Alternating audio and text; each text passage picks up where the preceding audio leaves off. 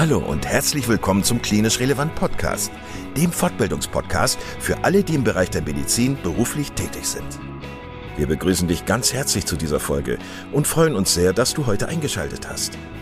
Und nochmal ganz kurz, falls du Klinisch Relevant als Fortbildungsplattform noch nicht kennen solltest, laden wir dich ganz herzlich ein, weiterhin unsere Podcasts zu hören, beziehungsweise dich auf www.klinisch-relevant.de einmal umzuschauen.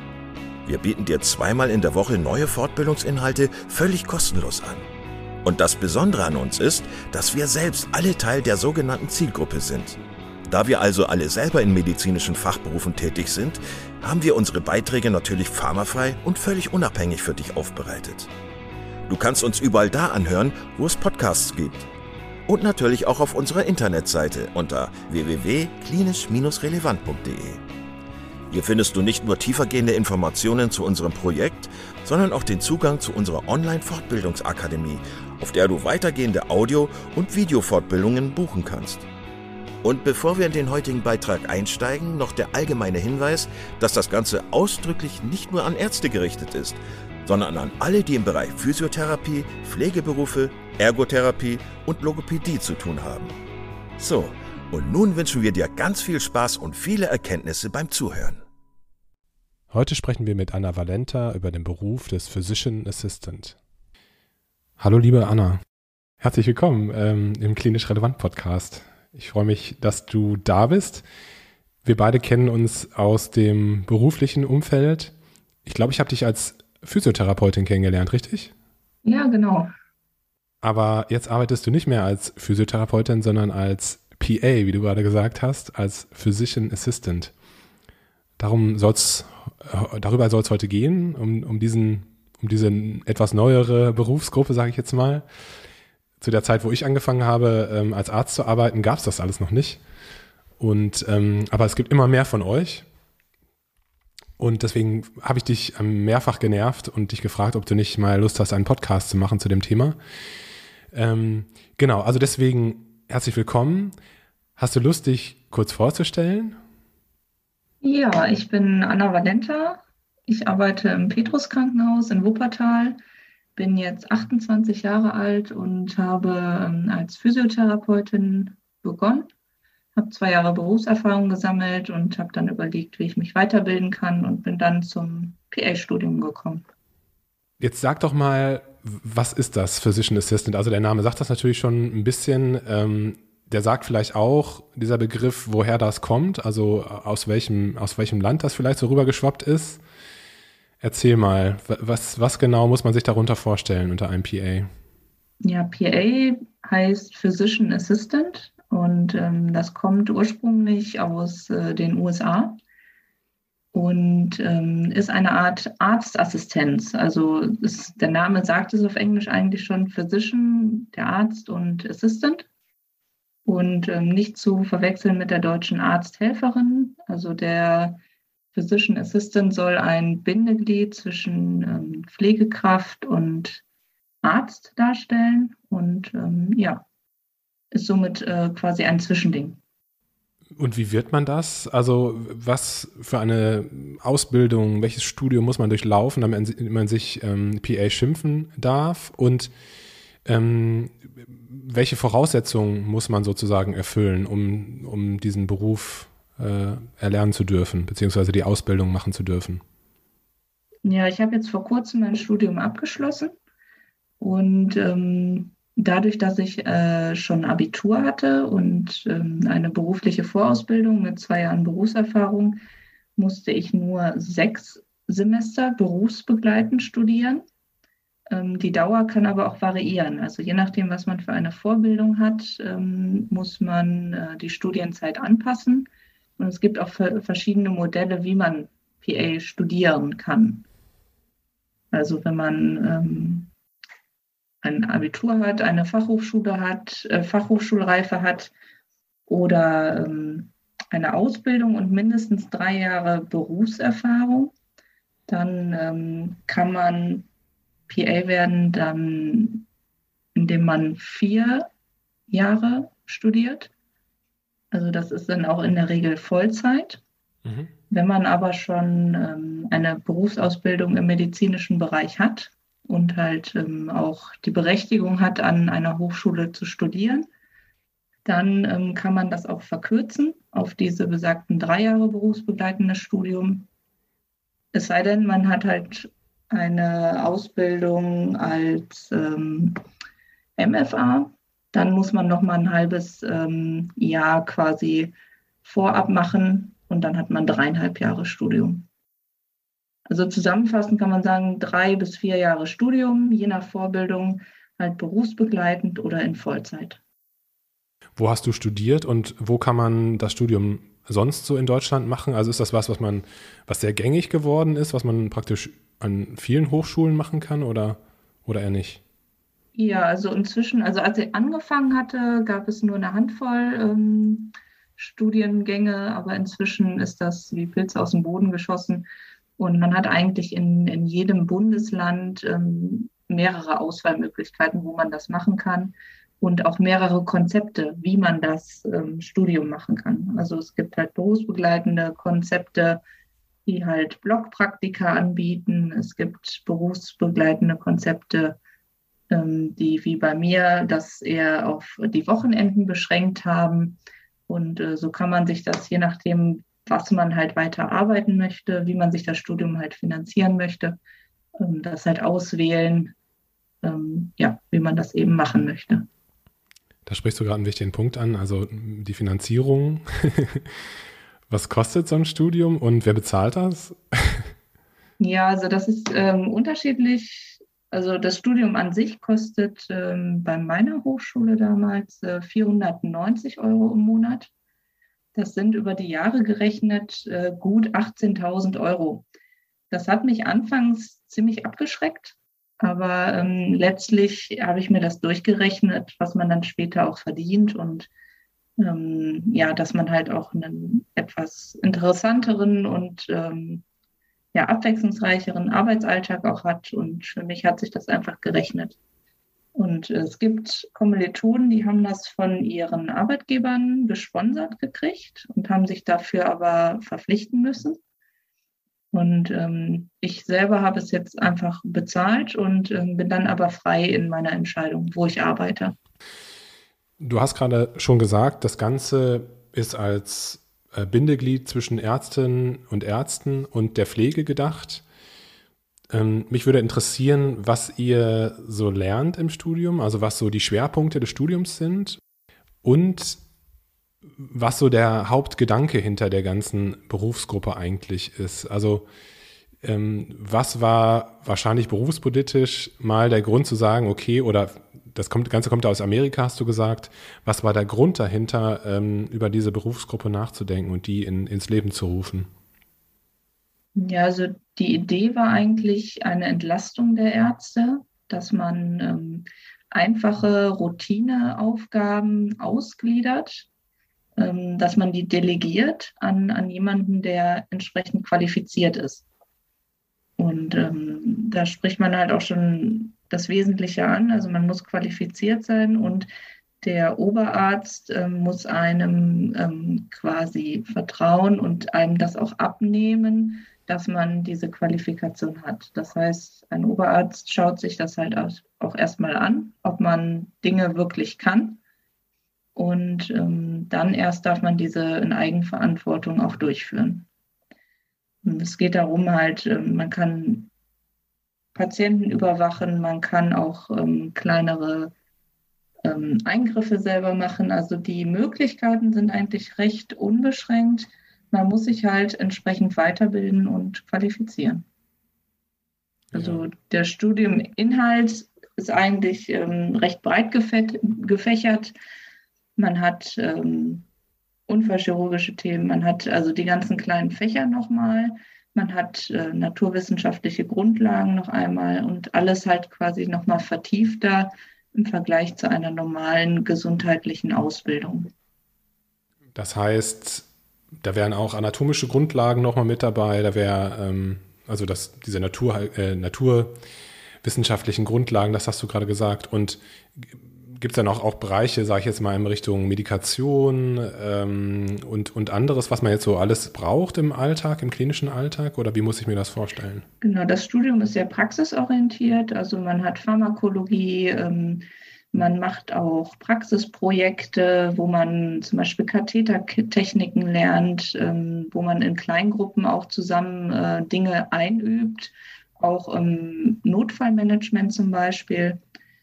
Ähm, da wird sehr viel Wert drauf gelegt. Innere Medizin ist ein großes Thema.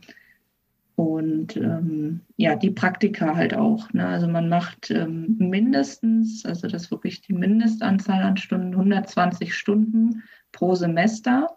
Das ist meines Erachtens sehr wenig. Ähm, aber man kann ja, indem man berufsbegleitend arbeitet, ähm, auch schon Berufserfahrung sammeln. Also ich habe das über meinen Arbeitgeber dann so geregelt, dass ich das quasi wirklich als duales Studium aufgezogen habe. Mich würde sehr interessieren, ich habe das gerade schon mal so ein bisschen rausgehört, glaube ich, dass eigentlich der Beruf, wenn man jetzt dann ähm, als PA arbeiten darf, dass er ziemlich flexibel sein kann und ziemlich viele Möglichkeiten, dass es ziemlich viele Möglichkeiten gibt, äh, was du alles so machen darfst. Mich würde mal interessieren, wie so dein Alltag aussieht, also was du alles so typischerweise machst als PA in deiner, in deiner Klinik. Ja, ich selber bin in der Unfallchirurgie und unterstütze die Ärzte in der ähm, täglichen Arbeit auf der Station, aber auch die Oberärzte im OP. Das heißt, äh, ich assistiere bei OPs, ähm, ich mache die Lagerung vor den OPs zum Beispiel schon mal. Äh, sodass der Operateur Zeit spart. Auch wenn der Hauptteil der OP zum Beispiel schon vorbei ist, dann kann ich den Wundverschluss mit übernehmen. Ähm, und auf Stationen ist es halt die ganz normale Stationsarbeit, die ein Assistenzarzt auch macht, mit Ausnahme der hoheitlichen ähm, ärztlichen Aufgaben. Das sind zum Beispiel Bluttransfusionen ja, und ähm, einzelne Eingriffe, ähm, die ich halt fachlich nicht leisten kann. Ne? Oder halt komplexere Fälle, ähm, wo ich halt dadurch, dass ich kein Medizinstudien habe, nicht qualifiziert bin. Wie ist so deine Erfahrung also mit dem ärztlichen Personal? Wie wirst du so aufgenommen von denen? In der Regel ganz positiv, weil ich natürlich auch viel Arbeit abnehme. Also, lieben dich wahrscheinlich, oder? Ich, äh, ja, das, nee. ähm, also man nimmt halt sehr viel Arbeit ab und ähm, ich schreibe viele Arztbriefe, ähm, ich nehme Blut ab, ich kümmere mich um das Entlassmanagement ganz viel. Also diese ganzen Nebenaufgaben, die nicht zwingend äh, auch medizinisch sind, also Kommunikation mit Angehörigen auch, ähm, Erarbeitung von Vorbefunden, also bei Ärzten konsiliarisch anrufen, Konsile erstellen. Also wenn ich dich quasi anfordere, ähm, ja. dann sind wir ja auch ständig in Kontakt. Und ähm, ja, das übernehme ja. ich halt alles. Und halt noch ähm, administrative Aufgaben gehören da mit auch dazu. Also Vorbereitung von Zertifizierungen zum Beispiel, ähm, Schulung von neuen Mitarbeitern. Also wenn Assistenzärzte neu anfangen, und ein PA schon da ist, der halt mehrere Jahre schon unter Umständen in der Notaufnahme gearbeitet hat oder auf Station gearbeitet hat, hat er halt eine gewisse Vorerfahrung und weiß halt auch mit dem System des Krankenhauses äh, gut umzugehen und hat eventuell auch schon Connections zu gewissen Ärzten und weiß, wo was liegt. Aber man muss schon sagen, dass sozusagen die Grenzen zu der ärztlichen Tätigkeit ja auch schon verschwimmen. Ne? Also Gab es auch schon mal Situationen, wo du, sich, wo du dich so ein bisschen, naja, wo ein Kollege oder eine Kollegin aus dem ärztlichen Bereich sich vielleicht so ein bisschen von dir äh, das Gefühl hatte, dass, dass, dass du denen die Arbeit wegnimmst oder so, oder dass du denen zu nahe kommst, in Anführungszeichen? Ja, da muss man wirklich aufpassen. Also ich habe das aber bisher ganz gut geregelt bekommen, ähm, dass ich halt auch nicht unbedingt immer zwangsläufig in den OP wollte und ähm, mich da reingedrängt habe, weil das ist eigentlich so eine Sache, die die Assistenten sehr gerne machen. Und ähm, ich habe mich da immer recht zurückgehalten und ähm, ja, habe denen dann immer den Vortritt gelassen und habe gesagt, okay, ich nehme euch die Stationsarbeit ab und ihr könnt in den OP quasi.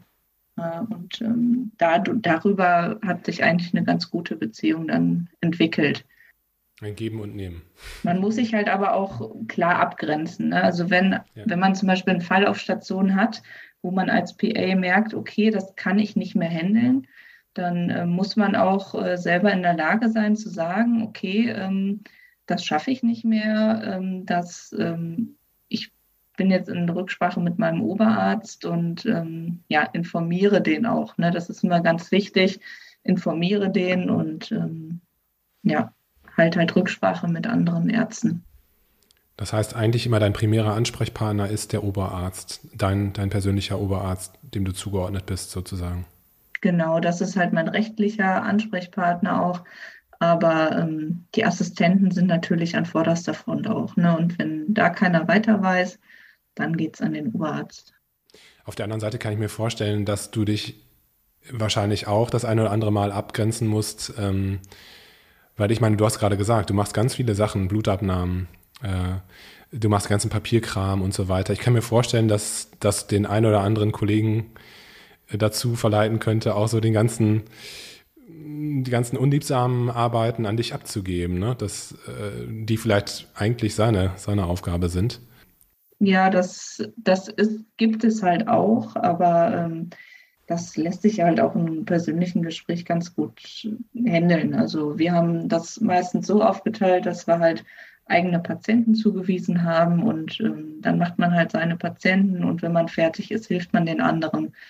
Also das geht eigentlich in der Regel ganz gut. Und man ist ja immer auch aufeinander angewiesen. Ne? Und ähm, von daher hat man eigentlich auch immer einen ganz guten Draht zueinander. Verstehe.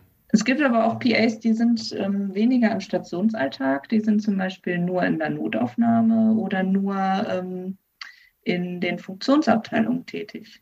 Also wir haben auch einen PA im Petrus Krankenhaus, der in der Pneumologie ist, der ähm, schon die äh, Rechtsherzkatheter zum Beispiel vorbereitet und äh, da halt in der Richtung ganz viel macht. Also man könnte sich auch in der Unfallchirurgie vorstellen, dass ich quasi ähm, in die Richtung gehe, dass ich Kniepunktionen zum Beispiel durchführen könnte, wenn ich halt entsprechend angelernt werde.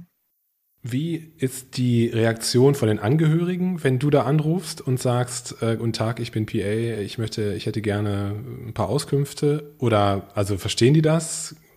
Die meisten kennen das wahrscheinlich gar nicht, oder? Genau, man muss es meistens erst einmal erklären, aber ähm, also ich sage dann meistens, ich bin Arztassistentin. Mhm. Ähm, oder die linke Hand vom Arzt, ähm, dann wissen die meisten auch äh, direkt Bescheid. Und ähm, ja, wenn man dann halt entsprechend äh, gut Auskunft gibt und den Patienten oder Angehörigen ähm, auch fachlich äh, versiert Auskunft geben kann, dann wird man eigentlich sofort auch akzeptiert. Und dadurch, dass man halt äh, in der Regel auch fünf Minuten mehr Zeit hat als äh, der behandelnde Arzt, ähm, wird man da auch wirklich äh, gut respektiert und ja, kann sich auch gut um die Patienten kümmern. Du hast vorhin gesagt, dass du dir das ausgerechnet hast, die Kosten des Studiums, dass das nachher ähm, das Gehalt sozusagen aufwiegt. Äh, du musst jetzt nicht deinen, deinen äh, Gehaltszettel vorlegen, aber wie ist das so gelagert mit dem Gehalt? Also es kommt drauf an. Also bei mir hat es sich tatsächlich mehr gelohnt als ähm, bei einer Krankenschwester zum Beispiel, weil als Physiotherapeut verdient man weniger als zum Beispiel eine ausgelernte Krankenschwester, die auch noch ähm, zum Beispiel Nachtdienste übernimmt. Also der Sprung ähm, ist auf jeden Fall ähm, besser, sage ich mal, als mhm. Physiotherapeut. Mhm. Viele Krankenschwestern beklagen halt, okay, ähm, wenn ich das Studium fertig habe, dann verdiene ich letztlich teilweise sogar weniger weil man halt keine Dienste mehr macht. Aber man muss auch sagen, man macht keine Dienste mehr. Man hat eine bessere Work-Life-Balance, ähm, man hat einen Job, den man sich zeitlich ähm, selber auch bestimmen kann mit seinem Arbeitsplatz. Also wenn man in die Notaufnahme geht natürlich, dann hat man noch Dienste, aber viele gehen halt bewusst auch in die Funktionsbereiche oder ähm, ja nur ins Tagesgeschäft, um halt ähm, wirklich auch, äh, wenn man später irgendwann mal Kinder haben möchte oder generell halt äh, 16, 17 Uhr frei haben möchte, dann kann man das mit diesem Berufsbild gut realisieren. Absolut. Ja. Und ähm, es gibt inzwischen auch eine Vereinigung von PAs und äh, die haben jetzt auch ein Schreiben rausgebracht, äh, dass es ein gewisses Mindestgehalt auch geben soll. Also da ist der Verbund auch äh, wirklich in Arbeit, dass man ähm, für eine anständige Bezahlung der PAs auch arbeitet. Sowas wie eine, sowas wie eine gewerkschaftliche Organisation genau. sozusagen. Ja. ja. Da habt ihr der Pflege natürlich auch ein bisschen was voraus. Ja, wir versuchen es zumindest. Also es wird, es ist alles noch im Aufbau, ja. aber ähm, wir versuchen das auf jeden Fall zu etablieren. Hast du eine Ahnung, wie viele PAs in Deutschland tätig sind? Gibt's, kennst du da Zahlen zu? Ähm, nee, im Moment nicht. Aber das ist jetzt im, im dreistelligen Bereich werden, glaube die Absolventen jetzt fertig im, in Deutschland. Mhm. Also das wird jetzt mehr und mehr. Anna, ich danke dir ganz herzlich. Das, das war spannend. Wie gesagt, wenn, als junger Arzt hätte ich mir das gewünscht, dass es sowas gibt, weil ich finde, dass der ärztliche Beruf auch immer noch total überfrachtet ist mit, mit Dingen, die eigentlich nicht zu unserer Kernkompetenz gehören. Ähm, wenn ich früher daran denke, wie die ganzen Briefe geschrieben wurden und die Befunde zusammengesucht wurden, das hat sich ja durch die Digitalisierung sowieso schon vereinfacht, aber das, ähm, das kann man ja auch betriebswirtschaftlich nicht keinem vorrechnen. Ne? Also warum sollte das der Arzt machen? Es nimmt immer noch sehr, sehr viel Zeit, ja. Genau. Da ist noch viel Luft nach oben. Vielen Dank, dass du einen Einblick gegeben hast in, in deinen Beruf. Das ist spannend, was du machst und ich, äh, wie abwechslungsreich das alles ist. Und äh, ja, weiterhin viel Erfolg. Ja, vielen Dank. Vielen Dank, dass du heute wieder zugehört hast und unser Gast gewesen bist. Wir hoffen sehr, dass dir dieser Beitrag gefallen hat und du etwas für deinen klinischen Alltag mitnehmen konntest. Wenn dem so sein sollte, dann wie immer gerne der Aufruf, teile doch diesen Podcast mit deinen Kolleginnen und Kollegen, damit auch andere davon profitieren können. Und du darfst uns natürlich auch eine positive Bewertung bei Apple Podcasts hinterlassen. Wenn du mal Lust hast mitzumachen, denn wir verstehen uns ja als eine offene Fortbildungsplattform, dann bist du ganz herzlich eingeladen, dich zu melden unter kontakt.klinisch-relevant.de. Vielleicht gibt es ja ein Thema, das du ganz spannend findest und wo du dich besonders gut auskennst. Und dann würden wir sehr gerne mit dir sprechen. An dieser Stelle der Hinweis noch auf unsere Social Media Kanäle und unser Newsletter auf www.klinisch-relevant.de. Und es gibt wieder neue Kurse auf unserer Fortbildungsplattform. Das Ganze ist natürlich nicht nur für Ärzte, sondern auch für Physiotherapeuten, für Pflegende, Ergotherapeuten und für Logopäden konzipiert. Beachte auch, dass du einen 5-Euro-Gutschein bekommst, wenn du dich in unsere E-Mail-Liste für Newsletter einträgst. Dann kannst du mit diesem Gutschein in der Fortbildungsakademie einkaufen, denn da gibt es viele spannende Beiträge. Schau dich doch einfach mal dort um. Also, ich wünsche dir jetzt eine gute Zeit und freue mich schon, wenn du beim nächsten Mal wieder einschaltest. Pass auf dich auf, bleib gesund bis zum nächsten Mal. Ciao.